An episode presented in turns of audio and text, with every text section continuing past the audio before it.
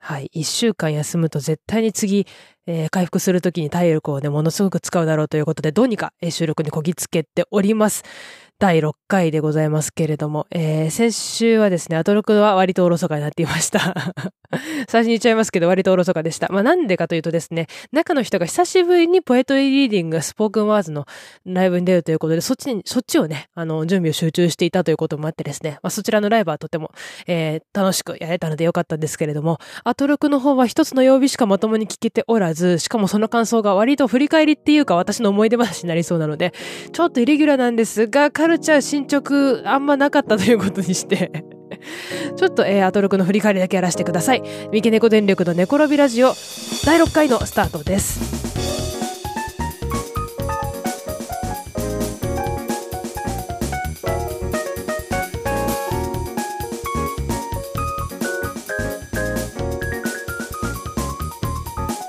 Spotify、アンカーをはじめ各種配信プラットフォームでお聞きの皆様、おはようございます。こんにちは。こんばんは。ラジオネーム三毛猫電力と申します。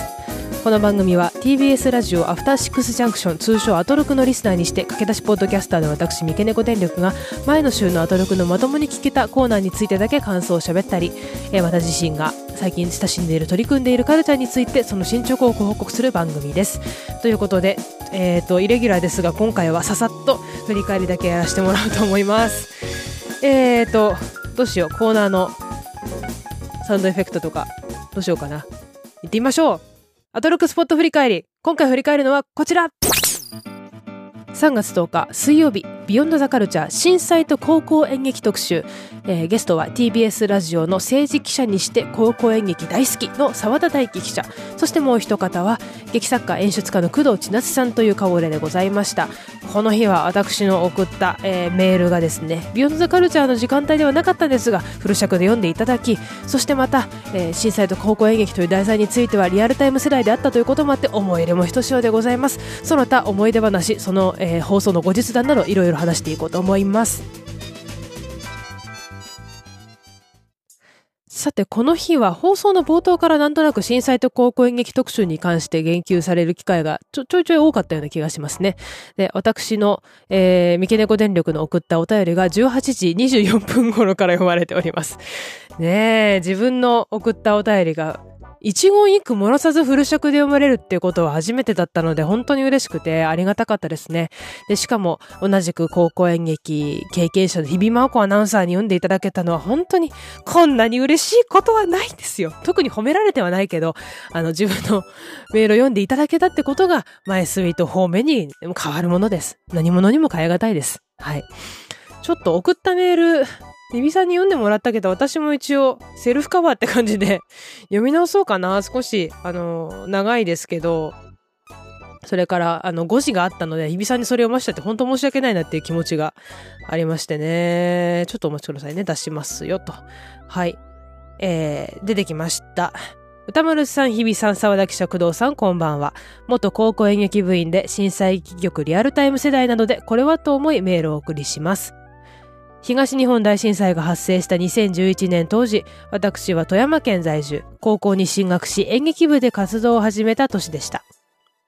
私の高校の演劇部は大会で上演する脚本を生徒顧問合作で作ったのですが、表向き震災を直接には取り扱ってはいないものの、やはり脚本の核となるメッセージは、震災でボロボロになってしまった家族写真を修復する活動から着想を得たものでした。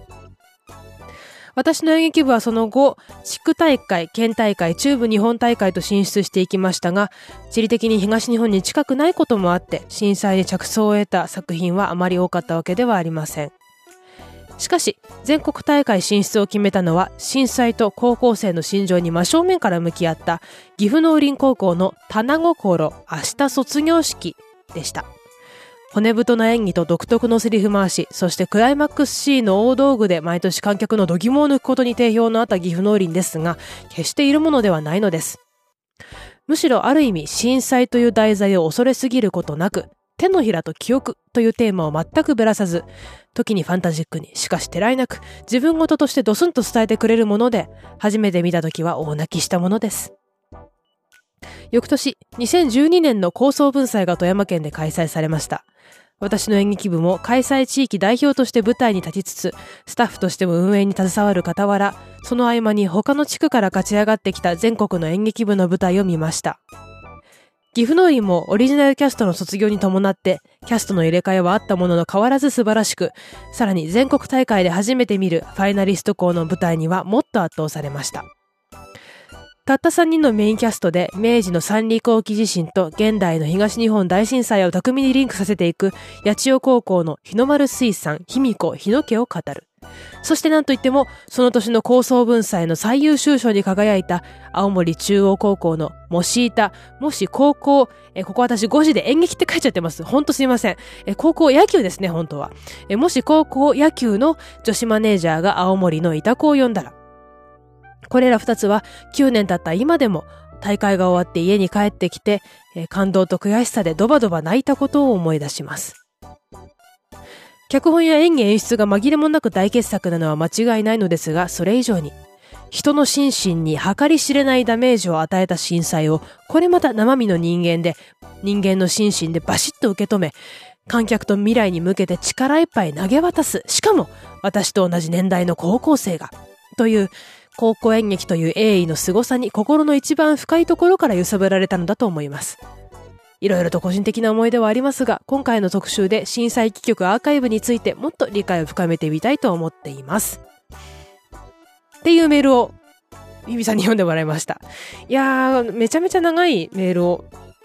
前日の夜に大急ぎで書いて送ったので、本当に読まれなくても、あんまあ、いっかって思ってたんですけど、まさかのフル尺で6時台に読んでいただけると思ってなかったので、本当に嬉しかったですね。はい。あの、はい。こちらのビヨンドザカルチャーの内容ざっくりご案内しますと、東日本大震災から、10年という、まあ、勝手に節目をつけて物語化するのもあまり、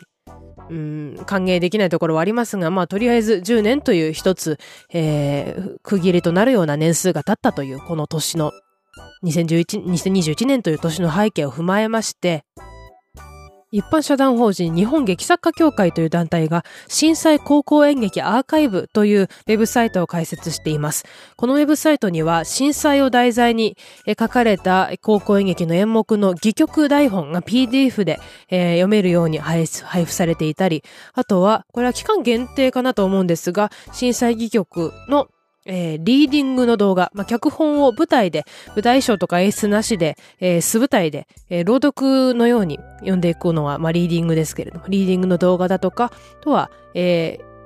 ー、舞台上演の記録動画などが公開されているというものですね。この高校演劇の戯曲のアーカイブというのがそもそも本当に仕組みとして難しいからこそ、この戯曲アーカイブという仕組みは画期的だなと私も思っていまして、えっ、ー、と、高校演劇、私も富山県の、えー、一高校の演劇部員として活動していた時期があるんですが、地区大会、まあ、の、都道府県の中をいくつかのブロックに区切って行われる地区大会、そしてそこを勝ち上がった、えー、高校のみが出場できる県大会ですね。県大会。で、そこを勝ち抜くとさらに、えー、ブロック、地区ブロック大会、中部日本とか、えっと、関東とかかなっていうような中部日本大会とかどんどんどんどん進んではいくんですけど、自分たちの演劇部の上演台本を他の高校にシェアしたりとか、あと、他の高校のえっ、ー、と、例えばもう地区大会とか、まあ、県大会とかで、えー、終わってしまった、上演がその後できなくなってしまった、えー、台本を、えー、シェアしてもらって、自分たちで上演するっていうのが、まだ仕組みとしてあんまりしっかりは整ってないのかなとは思います。これは、都道府県とか地区によってもしかしたら異なるかもしれないので、正確な情報はすみません。各地のあの、高校演劇協会とかの情報を当たっていただければ嬉しいんですけど、まあ、公演協の情報もそんなに、えー、充実したものであったりなかったりします。ますね。地域によっては。90年代から2000年代初頭のインターネットの遺産みたいな ウェブサイトがそのまま存続したりとかしますからめちゃめちゃ探しにくかったりはするんですけれども、まあ、なかなかね、そこにお金をバーッと傾けるわけにもいかないっていう現場の事情はあると思うんです。うん。で、中部日本大会ぐらいになると、さすがに出演校の上演台本をまとめた簡易製本の冊子とかは配布されていてたような気がします。生徒一人一人だったか、各学校に一冊とかだったかはちょっと覚えてないんですけど、私の高校も過去に中部日本大会に何回か出場していた時に、えー、大会の会場で配布されていたものを、えー、上演、各、各校の、出場各校の上演台本をまとめた簡易冊子みたいなのはもらってきていて、それが部室にずんずんずんずん積み重なってアーカイブされていて、それらを公演とか大会がないオフシーズンとかは適当にピックアップして、なんか読み合わせとかの練習をしたりしてましたね。県大会とかだと、もしかしたらシェアする機会ないかも、ないかもしれないです。うん。で、また、中部日本大会に行ったとしても、やっぱり中部ブロックの高校内でしか脚本って流通しないですし、ましてや、やっぱり一回きりなんですよ、その小冊子が、小冊子というか簡易製法の冊子が、えー、配布されるというか、すられてみんなの手元に届くっていうのが一回だけなので、その後ずっとずっと、えー、出版社の臨転機にバーってかけられて、えー、配布され続けていく、出版され続けていく、どこか一般の書店に並ぶなんてことはないわけですよ。あの ISBN がちゃんとついた書籍って扱いではもちろんないですから、うん、美術館の図録よりも全然手に入れにくいですね、本当に。高校演劇の部員、現役の部、現役の部員じゃないと手に入れられないっていう、現役の部員か現役の先生じゃないと手に入れられないっていうところが、流通の難しいところ、まあ、シェアすることが難しいっていう仕組みの現状であると思っています。で、しかも全国大会に行ったとしましょう。高校、その、え自分の高校の演劇部が。全国大会に行ったとして、えー、上演台本が掲載される媒体は、機関高校演劇っていう、高校演劇をやっている関係者の間だけで流通している、まあ、ジンみたいなものですね。そこに、あの、夏の高層文祭の全国大会出場校の上演台本が一斉に載せられるっていうのがあるんですけど、そこに載ったとって機関高校演劇も一般で流通してる書籍じゃないので、相当手に入れにくいと思います、一般の方は。うん。でしかも高校演劇に関する人たちが部室にどんどんアーカイブしてるとこにしかやっぱり期間高校演劇がなかったりするので、まあまあ演劇部が廃部になったりとかするとそのアーカイブって高校から多分消えちゃうんですよ。うん。演劇部も全国にいろんなところにあると思いますけど、これどうなんですかね？統計とか取ってるのかな？大所帯の演劇部って多分そうそう多くないと思います。なんか10人前後とか、下手したら5、6人とかで必死に回しているっていうところもあったりするし、人数制限とかあって演劇部として認められないみたいな、同好会程度の、なんだろう、活動範囲しか認められてないみたいなところも多分ちらほらあるでしょうしね。なんで、印刷する、複製する、流通させる、えー、再演するオリジナルじゃない人が、その脚本を、まあ、上演許可を取って、上演していいですか？いいですよって言われて、また自分たちで上演するみたいな、うん、脚本の、こう、生ま生まれ変わ、生まれ変わりではないか、まあ、なんでしょうね、演じ直しというか、っていうのがすごく難しくはなってます。高校演劇の戯曲っていうのが。またそういう高校演劇の関係者の手弁当によって作られた冊子とか戯曲とかをウェブ上で誰でも見れるようにするっていうのは一つ大きく一歩踏み出したんじゃないかなと思いますし、これがまた高校じゃなくてね、他の、えっ、ー、と、ま、働きながら演劇やってる人とかの目に留まって、また別の小劇場とかの別の文脈で演じ直されることによって、またいろいろなあの演じ直しとか演じ方とか伝え方が試みられて、それは、なんでしょうね。演劇表現の発展とかにもつながるんじゃないかなと思ったりはします。うん、はい。とというアーカイブというものの意義についての話が本放送であったのとそして、えー、震災戯曲にはこんなものがあるよっていう、えー、実例を紹介するっていうのも一つこの本放送の大きなテーマでございました。で、えー、本放送で、えー、紹介されていた震災戯曲としては、えー、 Final Fantasy for、えー、11 March、えー、2000 eleven かな？っていう、えー、福島県立いわき総合高校の脚本の、えー、他の高校の演劇部によるリーディングの動画、それから、えっ、ー、と、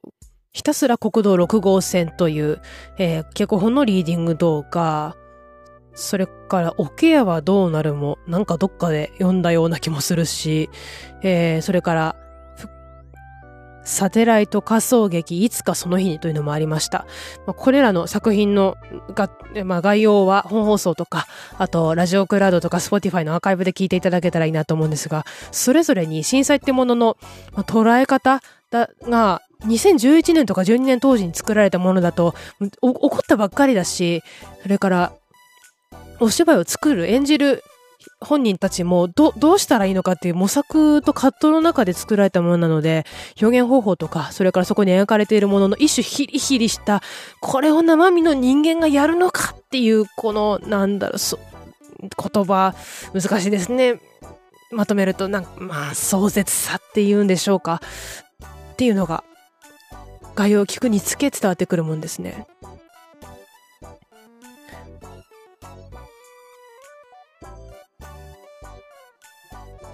そして、なんといっても、この本放送の中でも、大きくフィーチャーされていました。青森中央高校のもし板、もし高校演劇の女子マネージャーが青森の板子を呼んだらという。青森中央はですね、この畑沢聖吾先生っていう方が、もう、いろんな高校演劇の脚本の名作をたくさん書いていて、えー、高校演劇の戯曲が珍しく一般書籍で出ているっていうシリーズがあるんですけど、それ私一時期すごい見漁ってて、それであたざわ聖子作品もいくつか読んでたような気がします。ともことサマーキャンプって書籍にあったかな？なんか、いくつか読んでますし、あと親の顔が見たいっていう脚本とかは、同じチューブブロックの高校が再演したりとかしてました。このね、もしいた？もし高校、えー、高校野球の女子マネージャーがですけど、全国大会で見てたんですよ。富山県で開催された2012年のやつ。私の高校もですね、これもう完全に高校バレするので、もういいんですけど 開催見学代表として、舞台には立たせていただいて、で、もう舞台終わった後はひたすらも運営スタッフとして、暑い中で行列の整理とかね、富山県民会館っていうホールでやってたんですけど、その合間にちょっと休んでていいよ、見に行ってていいよって言われたりすると、舞台あの、客席に揃ろうと忍び込んで舞台見てたりしてたんですけど、もしいたね。すごかったんですよ。あの、高校演劇震災戯曲アーカイブからではですね、今、期間限定で4月の11日かなぐらいまで、もしいたの2014年の上演記録のアーカイブ映像を見ることができるんですけど、それ見まして。無料で見れるんで皆さんぜひ見てみてください。見たんですけど、あの時の熱量とクオリティそのままでしたね。うん、青森中央のキャスト陣のクオリティ恐るべしという感じでしたけれども。ストーリーはですね、青森才川高校という高校の野球部を舞台にして展開されるんですが、えー、新入りマネマネージャー、新入り女子マネージャー、高校2年の、えーと、その2014年の記録映像では、さきさんですね。これ、2012年当時私が見ていたモシータとは、役名が全部違っていたんですけど、おそらく、あの、キャストの入れ替えとか、あの、同じカンパニーでいろんな役をみんなが変わる変わる演じているような感じなので、その、キャストの本名が役名としてそのまま使われているので、当時と違っていたのかなと思います。えー、高校2年の新入りマネージャー、さきさんが、えー、なかなか熱の入らない野球部の練習の様子を見て豪にやしているわけです。なんかもっと心を燃やして、甲子園に行くっていう熱い目標を持って野球っていうのを頑張るんじゃないのっていうことを言い出すわけです。で、先に入っていて学年としては後輩に当たるのかなえー、もう一人のマネージャーのかりんちゃんがですね、えー、そんな無理ですよって、そもそも、えー、うちの部員8人しかいないし、大会なんか出れっこないですっていう、そっけないですね。もう面白いぐらいそっけないんですけど、っていうのを聞きつけて、滝さんは何としてもこの野球部で甲子園に出るという熱い夢を叶えたいということで、えー、学校の中で、もう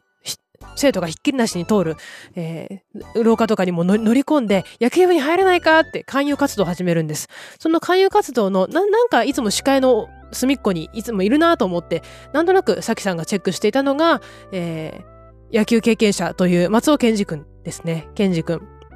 このケンジ君というのが震災のあった地域から、転校してきたという設定になっています。このケンジ君を、どうにか、説得して、えー、やる気にさせ て、えー、野球部は甲子園を目指していくんですが、その甲子園を目指すのにどうしたって実力は足りないのです。西川高校の野球部は。みんなどうせ勝てないよっていう諦めムードだし、さきさんの甲子園に行こうよっていうのも、なんかありがた迷惑だからほっといてっていう感じでそっけないんですけれども、じゃあコーチが必要じゃないかということで、学校の先生に掛け合ってみるけれども、いやいや、私に相談されてもって感じで、なんか全部いなされちゃって、え、かりんちゃんに、ね、コーチのあているって聞いたら、いますって言うんですよ。それが、青森のいた子のおばあちゃんだったんですね、コーチとしてかりんちゃんが連れてきたのは。といういた子の術を使ってどのようにして甲子園に出るための秘策を、えー、練っていくのかというところからこのお話が大きく動き出していくわけなんですが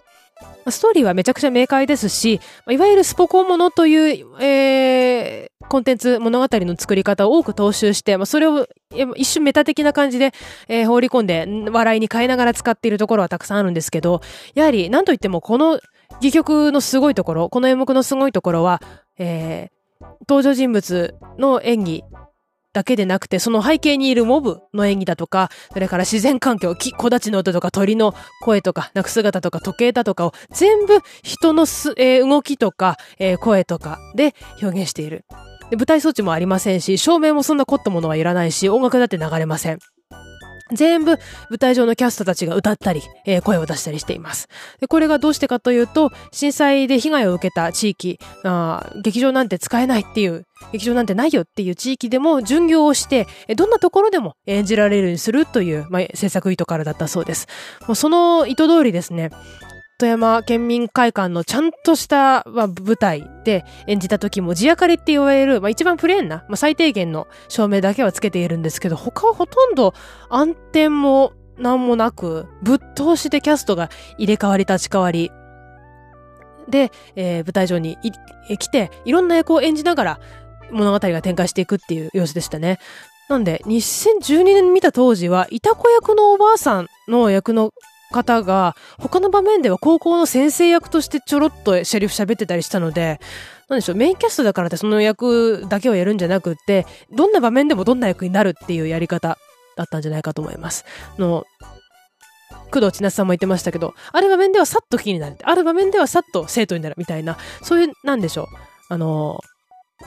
これを全部人がやってるんだっていうお約束をスッと染み込ませてくれるような演出方法だったなと思います。まあ、それに効果音を口で言っちゃうっていうのは、まんま狂言みたいなものですからね。うんうん。狂言も、あの、バリバリバリバリとか、えー、メリメリメリとかね、言ったりしますからね。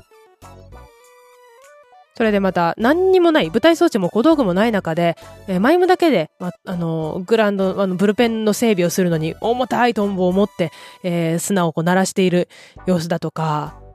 試合のシーンで、え、同じキャストの方々が、えー、青森才川高校、まあ、主人公たちの高校ですね、の応援団の様子と、えー、敵で当たった、えー、あれは何でしたっけ？アーセイ厚生学院か。どっかで聞いたことありますね。アーセイ厚生学院の応援は結構なんか、バンカラというか、ドスの効いた感じのテイストなんですよ。才川高校はなんか可愛くてすごくはつらつとしてるんですけど、それを、あの、攻守、あの、攻守、表と裏入れ替わってる、あ入れ替わった時に、キャストの人がパッとその、才川高校の応援団になる。パッと、アーセイ厚生学院の応援団になるっていうんで、もう声から、仕草から雰囲気から全部変えながら、えー、巧みに切り替えながらやっていくっていうね、もうど、どんな場面でもその場に必要な、えー、人物になるっていうで。しかもその人物一人一人が名前とか全然ないんですけど、なんかね、いい味出してるんですよね。っていうのが、9年前に見た舞台そのまんまで、もうシータらしさっていうのが全然変わらず、むしろ磨き上げられて受け継がれているんだなっていうのを軽く感動を覚えましたね。うん。もう他にもね、ネタバレ前提で喋りたいことはほんとたくさんあるんですよ。まあちょっとこれくらいにしておいて、あのぜひ審査一曲アーカイブから、えー、期間限定でございますので、もしいた、見てみてください。で、2012年当時、えー、現地で私、高層文祭、まあ文化部のインターハイみたいなもんですけど、の演劇部門の、まあ全国大会の舞台見てまして、その年はやっぱりもしいた旋風が起きてました。もう会場の熱気がすごくて、あれは何だったんだ、あれはすごかったっていうのは、やっぱり客席もざわついてましたし、あれ2日目の終わりの方だったのかな。上演順としては2日目だったような気がしますが、え、もしかしたら1日に大会がまとまってたらもう 間違いかもしれない。どうしよう。記憶がもう曖昧ですけれども。で、私たちの高校はですね、上演順が2番目だったんですよ。うん。で、しょっぱなが、またこれがね、神奈川県の大船高校っていう、あの、とこの演劇部だったんですけど、大所帯で、で、しかも、なんかね、舞台装置から音楽から衣装から、まあ、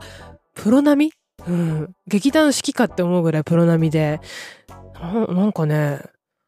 噂によると舞台装置を 2, 2トントラック何台かに分けて積んできたっていうあの驚異的な噂を聞いて私はビビり倒したもんですけれども、新尺ウバステ山っていう演目だったんです。あの、オバステ山とかウバステ山とか言いますけど、あの、深田七郎の奈良山武士公という原作を元に書かれた、いわゆるオバステ山の物語を語り直すという感じの曲だったんですけどね。あのその農村のまあ、今ではすごく理不尽な伝統としてよく書かれる、まあ、オバステア、オバステア、まあ、一定の年齢になったら、えー、老人を山奥に捨てるであったり、あと同時に子供の口減らしっていうのも劇中ではさらっと描かれていて、で、口減らしのために埋めた、まあ、赤子が、えー、えー、とね、新尺バステ山の中では、カッパになって、なんか村に住み着いているみたいな設定をされてて、そのカッパっていうのが狂言回し的な感じで、えー、その新尺バステ山の物語を進めていくんですよ。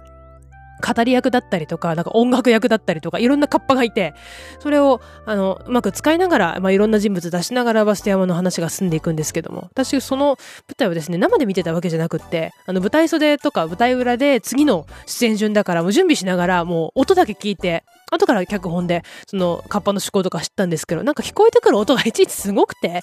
大合唱の力強い音とか、音楽だとか、あと、あの、結構ショッキングなシーンとかもあるので、そのなんか舞台装置ドタンパッタンやってる音とか、聞こえてきて、なんかや、やばい、やばいぞって 思ってんで。私の高校の演劇部の演目は、もう本当舞台装置もそんなに多くなく、最低限の、ななんかの箱馬とか、そんな感じでやってたんですけど、で、また、あの、高校演劇って大会になると舞台の設営時間と撤収時間に制限時間があって、それの中で収めないと、まあ、減点か失格かみたいな感じで結構厳しいんですよ。準備が15分だったかしら、20分だったかしら、ちょっと覚えてないんですけど、準備それなりにあるんですよ。でも、あってもやっぱ20分ないくらいで、撤収も10分とかびっくりするぐらい少なかった気がするんですよ。どの高どの高校も同じです。どんな量の舞台装置であろうと、どんな人数であろうと、設営と撤収の時間って同じなので、大船高校、めちゃくちゃすごい舞台装置だったのに、全部撤収時間内で終わらせてて、やばーって今二度目ですね、思いましたね。で、まあその後私たちの高校の舞台だったんですけど、なんかね、やりづらかったなーっていうのは覚えてますね。うん。まあ、その年、あの、モシータが、もう、生身の人間だけで何でもやってのけてしまう。まさに、これこそが演劇の力だ、みたいな感じで、やっぱり、なんでしょうね、震災直後っていうこともあって、人間って無力じゃん、芸術って本当に何かできるのっていう、無力感とか虚脱感みたいなものが、演劇関係関係者の心を覆ってたと思うんですよ。で、それで、私たちは何ができるか。だから、私の演技がどうとかじゃなくて、演劇って何ができるのみたいな大きい問いになってたと思うんですよね。そこに現れた、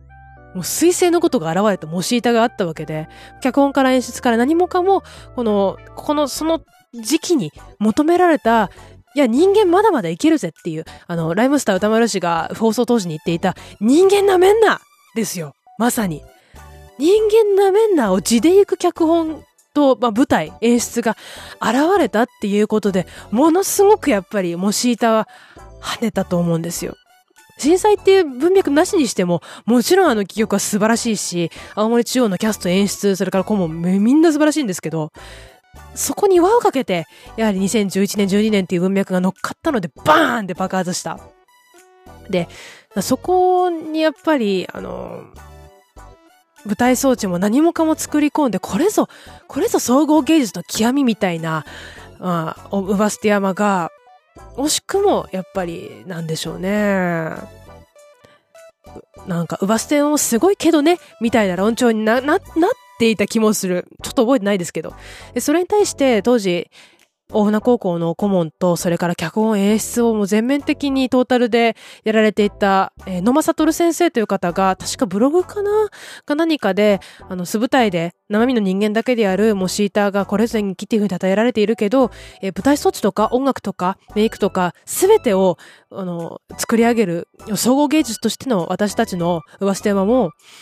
演劇じゃないんですか？みたいな、ちょっと、あの、問題提起するような文章を書かれていて、そうっすよねとしか思えなかったのを覚えてます。ほんとそうっすよね？って感じで。うん。舞台装置が簡素だからいいってことはないですからね。そこに、あの、表現の技量が伴っていなければ単なるちょっとスカスカな舞台になってしまうだけなので。うーん。いろいろありました。私が激推ししている脚本として、まあ、岐阜農林との、あの、棚心も。人数それなりに多いけど、舞台装置乾燥。でもクライマックスのとあるシーンではすごいのが出てくるみたいな感じで、まあ、舞台装置の乾燥さととか人数の少なさ多さとか別に、あの、脚本の出来を左右するかと言われれば別にそうじゃないんですよ。その、その脚本で何をやりたいかというビジョンがあって、そこに合った、なんか、役者の鍛え方とか表現の方法を決めているかっていう、やりたいこととやっていることが合っているかってただその一点に尽きると思うんですけど、演劇の評価って。でもね、あのー、なんか、その年だからこその文脈に左右されたところはあったなーっていうのは今思い出してます。あ、そうそう、あの、日の丸水産ね。あの、日の丸水産、卑弥呼日野家を語るっていう、八千代高校ですね。千葉県の八千代高校の私舞台を今でも激推ししているんですけど、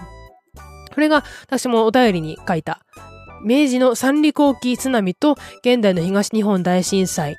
を、まあ、巧みにリンクさせながら、えー、紡いでいくっていう作品で、メインキャストだった3人なんですよ。現代の、あの、高校生である日野光子さんっていう女の子が、ほぼ主人公みたいなもので、この日野光子さんっていうのが、えっ、ー、と、日野家の古文書を見つけたっていうところから確かストーリーが始まって、の古文書っていうのが、古文書ってほど古くもないのかな、まあ、明治期の、まあ、三里後期津波に当時に生きていた日野家のご先祖の日野富子さんという、えー、例の足利将軍家で牽制を振るったあの女性と同じ名前ですけれども、日野富子さんの目線で当時起こった、まあ、村の、えー、少女、末と留との関係性、そしてあの日何が起こって、今の日の家があるかという、まあ、日野富子がいかにして、えー、震災後生き延び、生き抜き今があるかっていう、えー、ところに着地していく話なんですけれども、まあ、たった3人のキャストが、それなりにあの間口の広い舞台をどう使うのかと思ったら、まあ、役者の演技力とそれから動きのあのダイナミックさでカバーして、全然広い舞台を3たった3人で使っているとは思えないぐらいに迫力もありましたし、それから最後の最後で明かされる日野富子という人物の真相というか、あの、語り手の、なん、なんでしょう、信頼できない語り手って言ったらあれなのかな あの、物語用語でいうところのね。まあまあ、それはもうちょっと脚本をどうにかして読んでいただいた方が、あって驚く展開があるので、あれにも意表をつかれましたし、そうして、まあ、日野富子が生き延びなければならなかった理由に対しても、もう涙が溢れてしょうがなかったな。うん、っていう、思い出しますね。あの、ツイッター上で当時、日の丸水産のオリジナルキャストで、えっ、ー、と、スエさんという女の子の役を演じていた方が今も、えー、現役でお芝居をされているってことを知りまして、あの、アトロクの本放送のこともお伝えして、いつか日の丸水産やりたいと思ってますっていう言葉を、お返事をいただいて、あ、なんかあの時のなんでしょう、2011年、12年当時の震災記憶が原点になっている演劇人がいるんだっていうところに、ず、ずんと感じ入らずにはおられなかったでございます。はい。えー、って感じでね、あの、と、当時、当時思い出すといくらでも、いくらでも話が出てきます。一生この話してると思いますね、私。高校演劇のこの話と大学受験の話は多分一生私してると思うんですけど、まあなんというか、いろいろな戯曲がどんな形であるかわかりませんが、様々な人に今この時、それぞれの文脈の中で読まれて、そして願わくば、なんでしょうね。高校だけでなくていろいろな場所で再演されて、語り直し、また新しい演出が試みられたらいいなと思っています。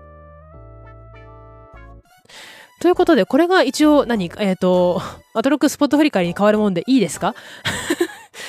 いいってことよ。はい。ということで、エンディングもなく、この第6回は終わりです。えー、三毛猫電力の猫ロビラジオでは皆様からのメールメッセージをお待ちしております。えー、ハッシュタグでつぶやかれたい方は、ハッシュタグ MKNKRadio、MKMK、MKNKRadio でつぶやいてください。メールの方は MKNK. 電力 .gmail.com、MKNK. えー、一瞬忘れたな、え mknk. 電力アットマーク gmail.com まで送ってください。また番組の概要欄に Google フォームのお便り、えー、本もありますので、そこからサクッと送っていただいても結構です。それでは、三毛猫電力猫ラビラジオ第6回、ここまでお聞きいただきました。ありがとうございました。三毛猫電力でした。また次回。はい、皆さんこんにちは。第7回でございます。この手口。この手口は、えー、ジェーン・スーさんと堀井美香さんのオーバー・ザ・サンから習ったものですけれども、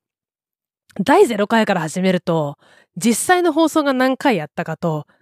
エピソードナンバーが1個ずれるじゃないですか。それがややこしいからってんで、えー、スーミカコンビは4回と5回3回と4回、どれやったか忘れちゃいましたけども、ある回をドッキングさせて1回に ねじ込むって荒技やってまして、それで、あの、放送の回数でエピソードのね、数をついつま合わせるっていうこと、荒技やっていまして、私もいつかやろうと思ってたんですけど、あ第7回をどうしてこんな風に仕切り直してやるかっていうと、高校劇の話をするのに夢中になって皆さんからお便り読むの忘れてたからなんですよ。で、あの土曜日のね、ライブの話もしたいから、ちょっと仕切り直して、お便りコーナーだけで第7回やっちゃおうと思います。ということで、三毛猫電力の猫ロビラジオ第7回のスタートです。Spotify、アンカーをはじめ各種配信プラットフォームでこの挨拶もういいな、えー、省略 ということで、えー、っと、お便りいただいておりますので読んでいこうと思います。皆さん本当いつもありがとうございます。えー、っと、フォームにいただいておりますね。ちょっと読みます。ラジオネーム、ミシェルガン・エレファントカシマシ男さんからいただきました。ありがとうございます。ツイッターでもね、以前感想言っていただいたような。毎回聞いてます。ありがとうございます。ミッシェルガン・エレファントカシマシ男と申します。エレカショートコさんで、いい、いいラジオネームですよね。三毛猫電力さんの紹介するカルチャーやアトロクの感想、いつも三毛猫電力さんの知識や考察力にただただ、すげえいや、竹中風に言うとこっちの方もすげえと、え、これ、あの、わ、わかんなかった方に言っておきますと、これ、ライムスターのビッグマウスっていう曲の、あの、ライムスター歌丸さんのバースですね。すげえな、このぶっ込みを。えーと、アトロクでいまいちわからないことあっても、後で三毛猫電力さんの聞けばいいかってな具合になっています。あらー、すいませんね。こんないい加減な放送ではい。ところで何かおすすめのカルチャーも募集ということだったんですが、おすすめしたいというより、三毛猫電力さんはどう聞くんだろうと思いおすすめしたいものがあります。それは、エレカタのコント太郎です。土曜日の深夜1時から TBS ラジオで放送される番組です。アトロクと違い、アカデミックさもインテリジェンスも皆無な番組なのですが、えー、私は大好きで毎週聞くだけでなく投稿もしていました。あ、それは相当入れ込んでいるお好きな番組なんですね。で、そんな番組が15年の長い歴史を今月末で終えようとしてます。残り3回の放送。長く続いたものが終わる。終わりゆく。これからの放送。ご存知で聞いていたら申し訳ありませんが、終わるものとして三毛猫電力さんのようなすげえ人が聞き始めたらどう思うのか聞きたいな。と、ぼんやり思ってしまい、カルチャー紹介というより興味でしかないんですが、よかったらお願いします。もちろん、最後の最後に大好きな番組を布教したいというよこしまな考えもありつつということでいただきました。ありがとうございます。いや、あの、こっちの方がすげえなんて恐縮ですね。あの、偏り、偏りのままに自分の持つ知識とか、あの、興味の偏りのままに何がしかを喋ってるだけなんですけれども、あの、でもなんかそれを肯定された気がしました。あの、ライムスターの曲で、あの、キリンジと一緒にやった曲でダイヤモンズって曲がありますよね。あの、ありますですよ。あるんですよ。ありますです。なんだ。え、あるんですけど、その、ま、ダイヤモンズって曲は、好きなものがあることであなたはとても輝いているんだよっていうメッセージの曲なんですけど、あの、マミー D さんのバースに、あの、なんでしょう。偏ってたっていいんじゃないんですか？その偏りが人、幸せにするんだと思うんですっていうバースがあるので、その偏りっていうのが私自身の何かね、良さとかにつながったらいいなと思うんですけど、でですね、えー、早速、聞いてみました。エレカタのコント太郎、土曜、さ、えー、土曜の、えっ、ー、と、ジャンクサタデーか。あの、深夜のトーク番組枠のね、土曜日のやつですけれども、ジャンクっていう名物深夜番組がありますね、TBS ラジオには。で、えっ、ー、とですね、直近の3月13日土曜日の深夜1時の放送まだ聞けてないんですけど、タイムフリーでギリギリ3月6日土曜日の深夜1時の回を聞きました。えっ、ー、と、エレカタのコント太郎は、えー、エレキコミックという二人組のお笑いのユニットと、それから、えー、ラーメンズの片桐仁さんの3人によって結成された、ま、コントのユニットというかお笑いのユニットですね。その3人が2時間にわたって、午後、えー、午前1時から午後3時に、えー、かけて、えー、何がしかを喋るっていう、トーク番組って感じでいいのかな？っていう番組のようなんですけども、3月6日はですね、えトピックは最初にエレキコミックの今立進さんというメンバーの方が、プレイステーション5を買ったという、え報告から始まりましたよね。あの、PS5 をいろんな店舗のいろんなチャンネル、チャンネルで、もう抽選で当たんないかなとか申し込めないかなとかっていうようなことをずっと試していた今田さんなんですけど、やつ一郎さんに言わせれば、なんか絶対にめちゃくちゃ欲しがってるのに、欲しくなさそうなふりをしているっていう、その、描写がまずちょっと受けちゃって、あー、ここも、なるほど、まだあるんですね、とか、お、意外といけるんですね、みたいな、絶対心の中では、なんとしても、なんとしても欲しいみたいな、必死さがあるはずなのに、その、お首にも出さない。え、別に？本当にそんな欲しいと思ってませんけど、みたいな、もう、しれーっとしているみたいな。感じのね、そそのなんか描写のおかしみも良かったですし、と今立進さんが新宿の家電量販店に PS5 が入荷されてやしないかと思って朝の7時ぐらいから並びに行った話。あれもちょっと報復 Z でしたね。朝7時ぐらいに家電量販店の前に行ってみたら、もう十数人ぐらい並んでるんですよ。列を作って。で、それで今立さんそれを見て、ああ、まだ10人ぐらいしかいないですね、とかって、平成を装ったコメントをしていて。で、そこに、あの、開店前にもかかわらず、ちょっと扉の開いた店内から店員さんがやってきて、あのー、皆さん、ガンダムでいらっしゃってる方いますかっていうふうに声をかけるんですよ。その、なんか多分、その今立さんが並んだ日と同じ日が多分ガンプラの何か新しい新商品の発売日で、それを狙ってきた人じゃないかっていうことで、店員さんが声をかけると。で、はーいって、まあ、どなたか一人、まあ、手を挙げて案内されると。で、残った人たちに向けて店員さんが、残りの方たち何ですか？みたいな。何で並んでますか？って。聞くなよ みんな PS5 なのに、さあ？みたいな雰囲気を出し出す。PS5 の方ですか？とかって言ってくれればまだね、なんか、明らかんとできたかと思いますけど、なんかね、みんな、あの、いや、PS5、いや、別に、いや、なんか、必死で欲しいわけじゃないけど、なんか、ああるかなぐらい、まあ、なかったらなかったらいいんですけど、みたいな感じで、必死で欲しいと思ってること、やっぱりお首にも出さない感じで空気が構成されているっていう。そのやついさんのね、その、世間で、あの、なんか欲しがってる人たちいっぱいいるらしいぜって言われてるものを必死で欲しいですって表に出しちゃう。となんか恥ずかしいからしれーっとしているみたいな、あそう、そういう必死に買いたいと思っちゃってみたいなことを思われたくないがためのこう、恥、恥から来る奇妙な行動の描写がね、なんか、これはコント師ならではなのかな？なんか人間の機微をちゃんと言語化できてるところは、あ、すげえって思いましたね。で、また、そこに追い打ちをかける店員さんの一言。あの、今日の朝のトラックで PS5 入荷されてませんって。で、今朝から並んでいた人たちにも、それをお伝えして帰ってもらいましたねって。まさかの PS5 入荷されてない。今立さんたちは第二陣だったっていう。すでに諦めて帰った第一陣がいたっていう衝撃の事実が明かされるところも、もう大爆笑でございました。全部喋っちゃったけどいいのかしらね。なんかこう、なんでしょう。人間の心とその、そこから来る、なんでしょう。そこから素直に導き出されるとも限らない、ちょっとひねった行動っていう描写がめちゃくちゃ面白くって、なんかコントになりそうと思いましたし、ラジオで聞いてるだけでもその、あの、量販店の前で、こう、列に並んでる人たちの、え？あ、まあ、うん、みたいなね、あの、空気が伝わってくるので、すごく、すごいなと思いました。あとそれから日向夏のコーナー日向夏。あの宮崎特産のね、あの黄色いオレンジの仲間でいいのかな？日向夏を番組からのギフトとしてリスナーにお届けすると。で個数限定なので。で、それをいかに欲しいかっていうことを多分リスナーがお便りでプレゼンして誰にあげるっていうのをやり方の3人が決めるっていう、そういうコーナーで合ってます？エレカシ男さん。コーナーの趣旨あんまりわかんないまま聞いちゃってるんで合ってるかどうかめっちゃくちゃ怪しいんですけど。で、それのまたね、リスナーが私はこういうわけでヒューガナツが欲しいんですってプレゼンする手紙がね、高度な騙し合いみたいな感じで。あのね、ヒューガナツがいかに欲しいかっていうのは、私は今、こういう境遇なんですという。こういう境遇にあって、どうしてもそれを解決する、それを良い方向に導くにはヒューガナツが欲しいんです、みたいなのを、あの、これ本当にあなたの素性ですか？みたいなエピソードを盛り込んで、あの、チャタンに住んでるおじいちゃんでございます、みたいな感じとか、私は、えー、なんだ、去年、去年、まあ、それちゃいましたけど、親にウォークマンをプレゼントしてもらった高校生ですとかっていうような設定で来るんですけど、ほんとか？今時ウォークマンプレゼントされる高校生おんのか？みたいな、スマホじゃろ？とかっていう感じのツッコミを入れながら、本当か嘘かわからない。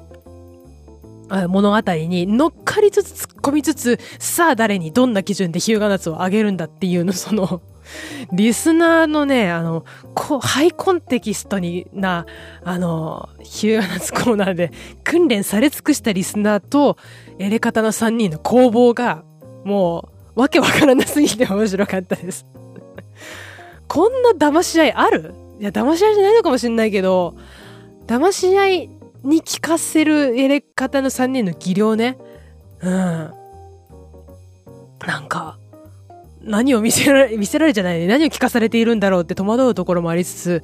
あれはなんか深夜ラジオっていうクローズドな、で、よくラジオのなんかパーソナリティの方もいるじゃないですか。リスナーとの共犯関係で成り立っているんだっていう、その共犯の共にじゃなくって、あの、反の部分が めちゃめちゃ強調されていたコーナーだなって思いました。ということで、エレガタのコント太郎ね、あの、番組の終盤に、あの、重大発表があるって言ってましたけど、皆さんなんか、あれじゃないか、これじゃないかって心配してるじゃないですか。みんな違いますよ。この番組はね、3月末で終了するので、みんな心配損だなとかって言うんですけど、あ、終わんの？みたいな。あ、終わ、終わるって言われたっていうね。あの、意表をつく、なんだろう、番組終了のお知らせもなんかね 笑い泣きでしたね。なので、残り3回終わるっていうこと分かっていながら聞く番組っていうのも人生にそうそうないと、ないんじゃないかなと思うので、終わるっていうことを知っていながら、えー、あと3回エレカタの3人がどんな、どんなこう、ななんか物質の延長線上みたいな正しい、えー、コードにえー、訓練されたリスナーとの駆け引きをしていくのかというのを気にしながら、残り3回聞いていきたいと思います。おすすめありがとうございます。ということで、えー、エレカショートコさんのおすすめのジャンクサタデー、エレカタのコント太郎について、これカルチャー進捗どうですかでいい？進捗あったということで、はい、やらせてもらいました。それからフォームでもう一つ、えー、ご紹介しましょう。たけさんからいただいております。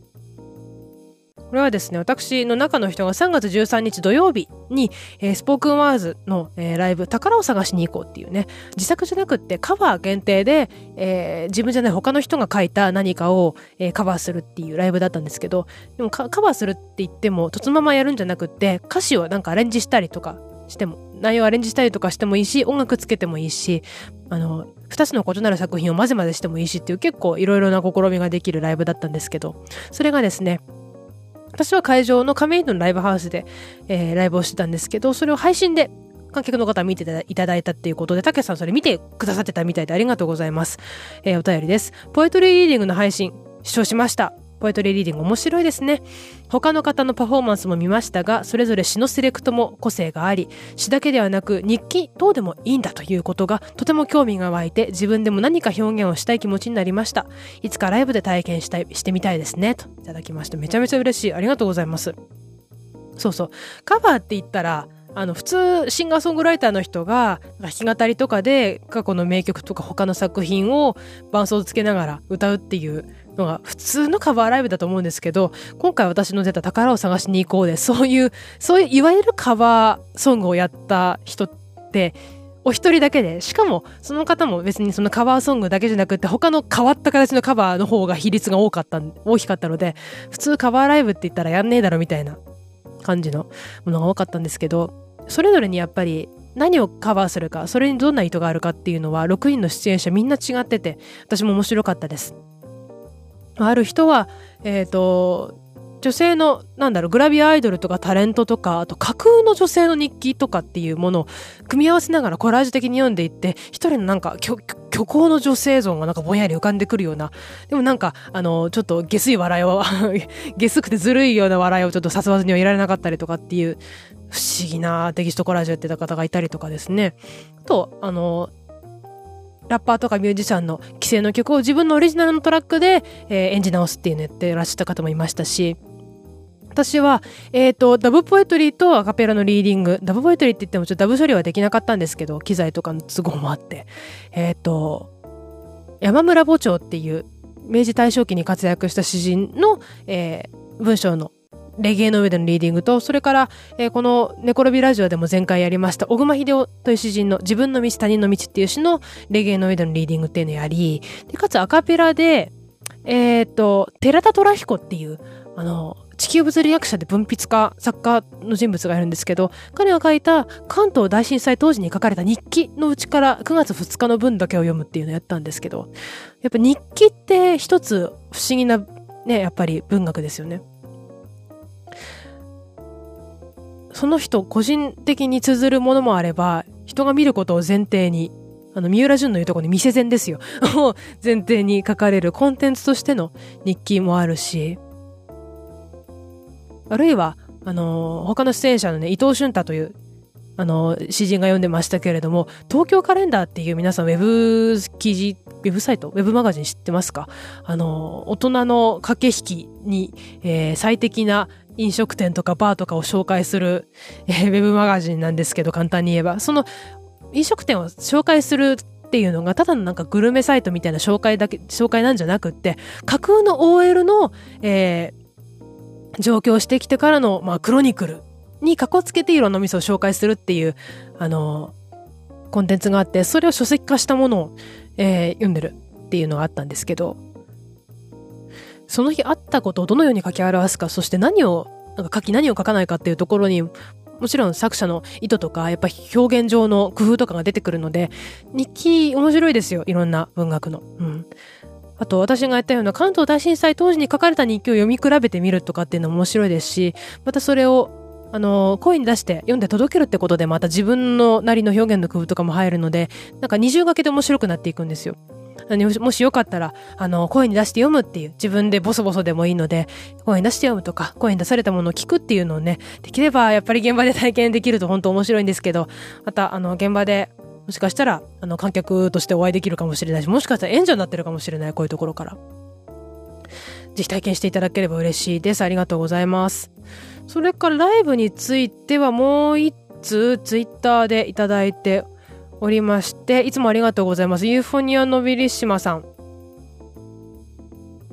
えー、YouTube でライブ中継見ました。よかったです。寺田虎彦からご友人に至るまで幅広いセレクトに加え、伴奏の有無でそれぞれ雰囲気が変わるのが印象的でした。いただいてまして。そうそう、あの、カバーしたのがですね、青空文庫で読めるような過去の作品だけじゃなくって、私が詩人と DJ のユニットっていうので、制作をやっていまして、その DJ の方の人が、あの、書いた詩を読んだりとかしてましたね。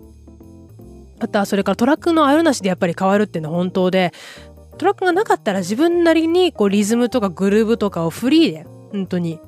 制限なくいろいろ工夫できるし、あと曲の音色の雰囲気とかに左右されない自分の声だけで出す雰囲気だけで、あの、提示できるっていうのはあるんですけど、トラックがあるとまたリズムとか小説とかっていう制約がある分、そこにどううまく乗りこなしていくかっていう表現も面白いところですし、あとはうまく利用すれば曲の雰囲気も味方につけることでがっぷり四つで、なんか BGM になり下がらない曲の使い方っていうのができるので、それもトラックのあるなしで変わるっていうのは面白いご指摘と思います。ありがとうございます。で、ユーフォニアのビリシマさんメールもいただいてるんで合わせて読んじゃいますね。はい。えー、三毛猫電力さん、こんにちは。ユーフォニアのベリシマです。ネコロビラジオエピソード5も配信させていただきました。まずはじめに前回は無駄に長いメールを送って失礼しました。いやいや、あの、とんでもないです。ちゃんと目は通しました。めちゃめちゃ勉強になりましたもん。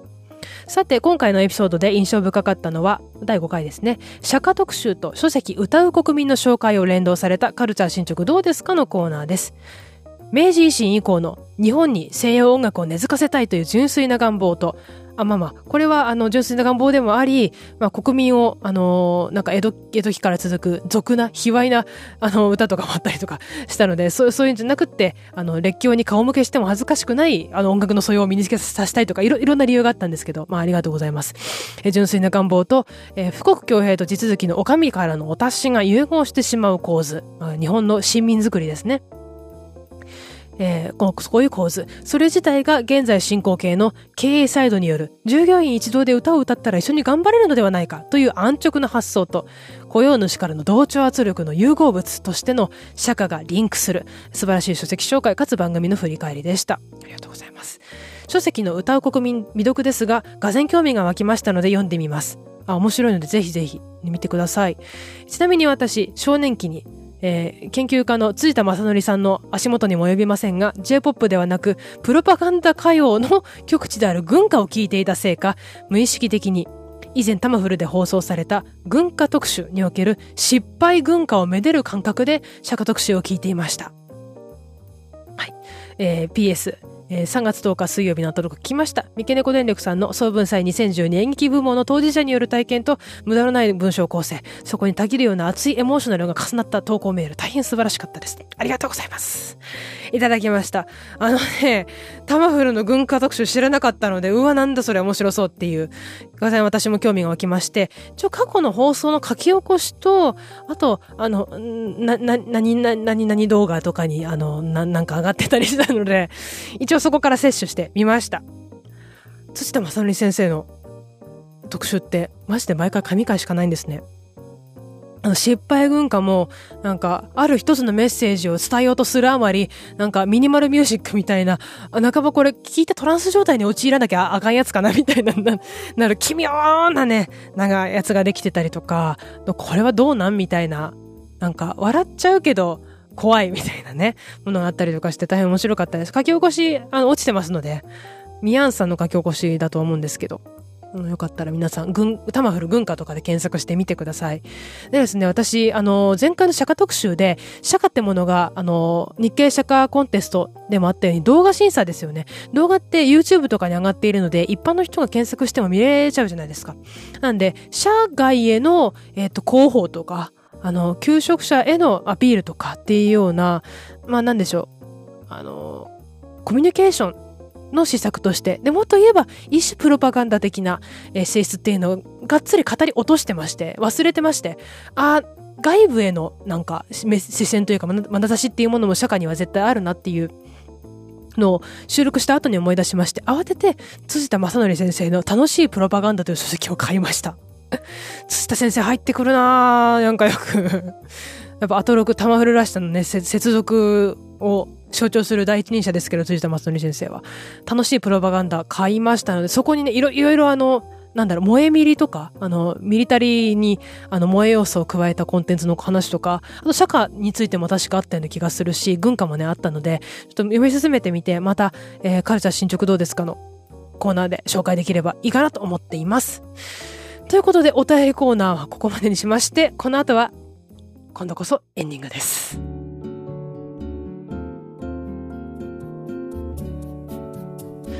はい。ということで、第7回のエンディングでございます。ようやくこれで辻褄が揃いました。荒技でやっちゃったぜという感じですけれども、えー、次回は第8回です。はい。ということで、8ですか。まあ、毎週やってて気づかなかったですけど、なんか、1回目とか2回目とかって、なんかまだまだ、まだまだ1回目2回目で、えー、やり続けていくには遠いんだろうなって思っていましたけど、一個一個積み重なってきたところで、ふっとこう振り返ると、あらって、自分よくやってるじゃないっていう気持ちになるのでいいもんですね続けるっていうのは、まあ、ブライトマンさんとかも30何回とかなってますのでもう足元にも及ばないんですけれどもなんか山登りでも一歩一歩なんか道はすごく険しくってなんか心臓破りの坂じゃんとかって思いながら圧倒されながら前の道をね見つめながら行くんですけどふって振り返ると後ろに振り返った林立するこうなんか樹木とかのなんか美しさとか壮大さにあって胸をつかれるみたいなことってあるので